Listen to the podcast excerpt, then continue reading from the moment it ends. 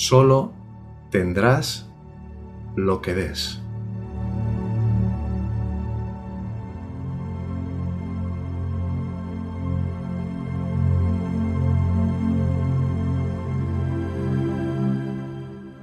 Que solo tendrás lo que des.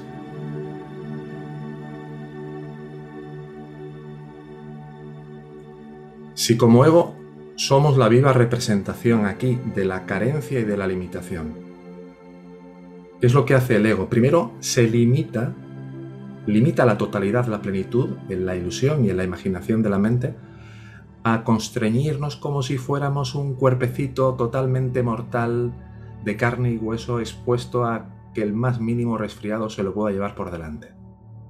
¿Qué forma de limitación ya un cuerpo que, aun teniendo un sistema de recuperación, por decirlo así, de sanación y toda una inteligencia que está operando también a nivel de las células, a nivel de la respiración, de, de todo, al mismo tiempo el hecho de identificarte con ese cuerpo ya implica una suerte de autolimitación extraordinaria.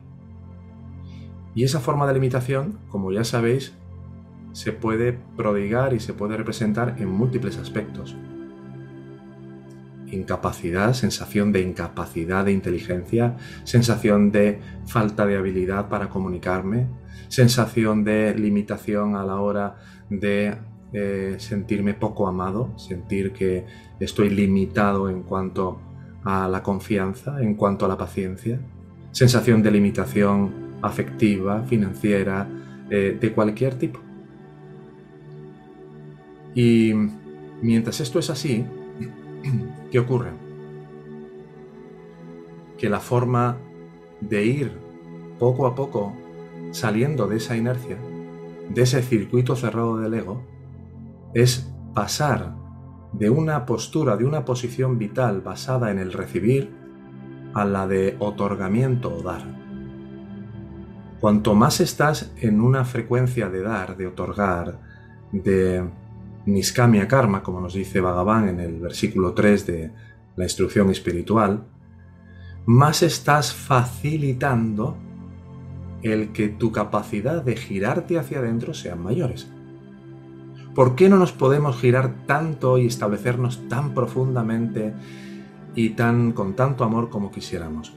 Porque mientras que tratamos de hacer una cosa entendiendo que es lo más importante y lo más fundamental, luego, a la vuelta de la esquina, en cuanto nos volvemos a elevar como ego, en lugar de facilitarnos ese proceso de profunda submersión en lo que somos, empezamos a alimentar nuestras basanas para hacer que todo parezca muy lento.